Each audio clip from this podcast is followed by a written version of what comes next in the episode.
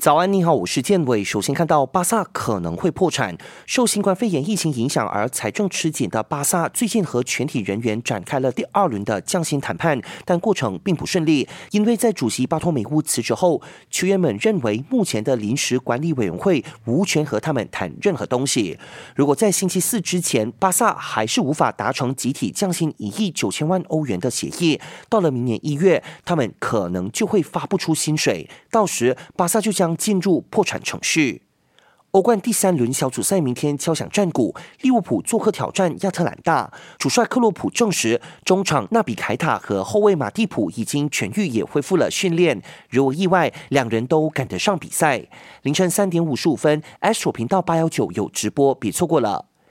荷甲阿贾克斯明天也会与丹麦球队中日德兰进行欧冠较量，但消息说他们十一名一线队球员都感染了新冠肺炎，踢不了比赛。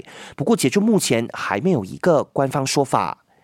想要观看更多更精彩的体坛动态，尽在 Astro。